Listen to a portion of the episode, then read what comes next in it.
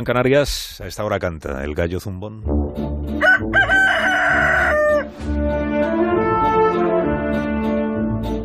Voy con Antonio Lucas. Buenos días, Antonio. Buenos días, Alsina. Comienza el espectáculo.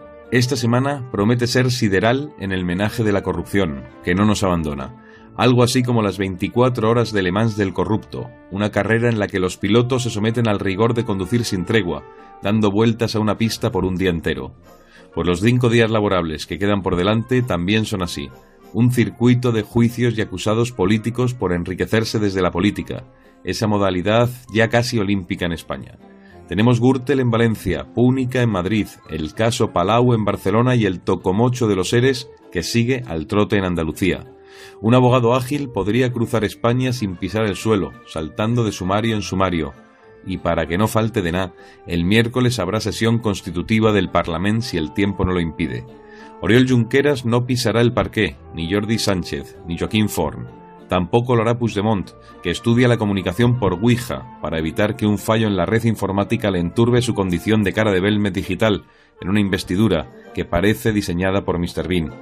Esta es la semana que tenemos por delante, que arranca con un bulle bulle anómalo solo con hacer el recuento de agendas judiciales.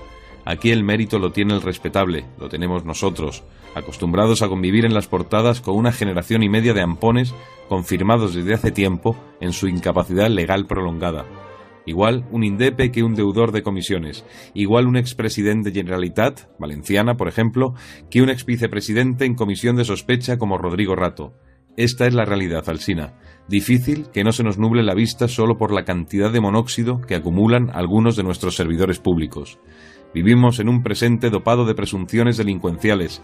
Es milagroso con este panorama llegar como país a ser incluso un Estado potable y no es hazaña fácil cuando en nuestra cadena trófica las ratas se han hecho con el negocio de la derratización. Misterioso que es el mundo. Hasta la próxima. Hasta luego, Antonio, que tengas un buen lunes.